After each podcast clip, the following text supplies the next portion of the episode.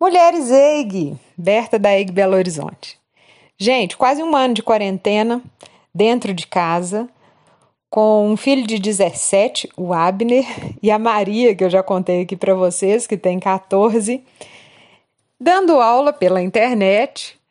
Gente, não ficamos loucas porque a Rua Divina é muito deliciosa, né? Aí no meio dessa confusão, eu, com tanto de calça jeans aqui para doar, nunca ia num local para doar. Falei: olha, quer saber? Eu vou costurar. Vou fazer uma coxa aqui de retalho. E tive que aprender do zero. Meninas, eu não sabia nem passar a linha na agulha. E fomos, né? Resgatei é, a máquina antiga da vovó, aquela coisa toda, né? E tá saindo uma coxa de retalho aqui, um pouco torta ainda, mas tá saindo. E foi uma terapia para mim porque eu fui pensando, né, no tanto que Dorcas da Bíblia foi importante e como que o processo das mãos dela curava almas de mulheres. Então, vamos voltar aqui para o cenário bíblico.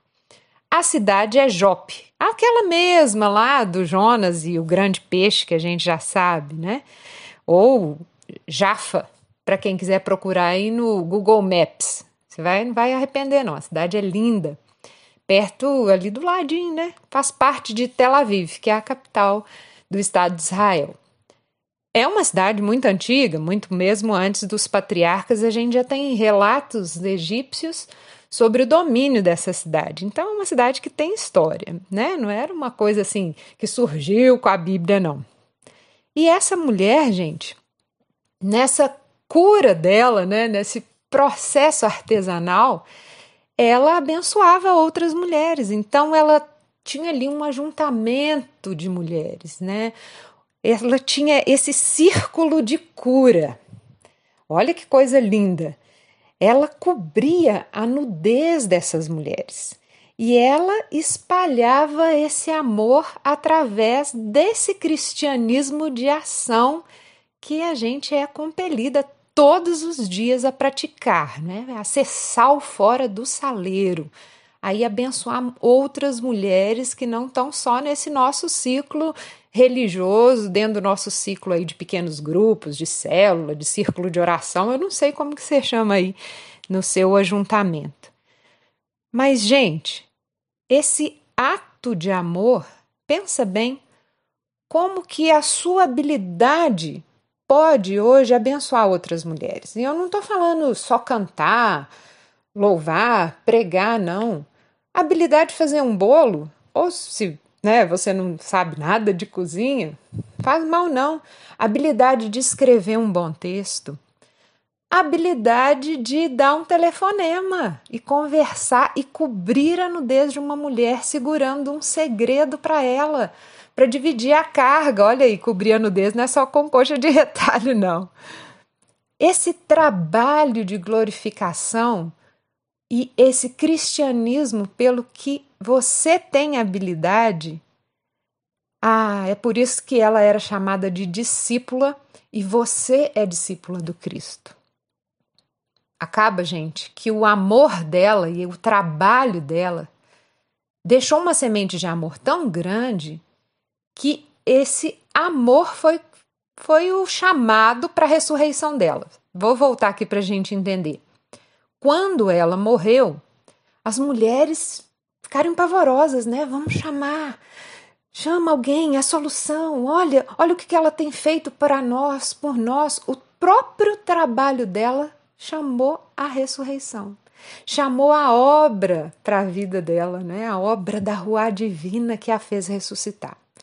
Então, além de ter círculo de mulheres que fazem Cristo vivo na vida da gente, além de glorificar a Deus com a obra que a gente tem, e eu não estou falando aqui é, de títulos e não estou falando de rótulos, eu estou falando da vida comum, até um sorriso a gente faz um círculo de cura. É uma habilidade bem feminina, né? E quando, gente, nós precisarmos, como Dorcas precisou, aliás, Dorcas é corça, né? Esse animal aí que, pelo menos lá em Israel, anda no meio das pedras, no meio da dificuldade, sobe montanhas, acha água em lugares inóspitos. Vamos voltar. Quando ela morreu, a própria obra dela, a própria semente que ela deixou, foi o chamado de ressurreição. Eu tenho certeza que quando você precisar de uma ajuda, essas sementes de amor também vão te socorrer. Porque uma mulher vai abençoando a outra mulher. E nessa sororidade a gente traz ressurreição, a gente cobre nudez, a gente ajunta as viúvas, a gente espalha amor que vence até a morte. Claro que você às vezes está servindo já dentro de uma OSC, né? As, as antigas ONGs que agora chamam OSCs. Mas às vezes não precisa de CNPJ, não. O que você tem na mão aí é um celular. O que você tem dentro de casa? O que você tem na sua mente? Brilhante, cheia de ideias da Rua Divina. Meu nome é Berta Maia. Na quarentena eu aprendi a costurar e aprendi a louvar a Deus com uma agulha e com uma linha na mão, igual Dorcas. E você? O que tem na sua mão que a Rua Divina vai usar para abençoar outras mulheres hoje?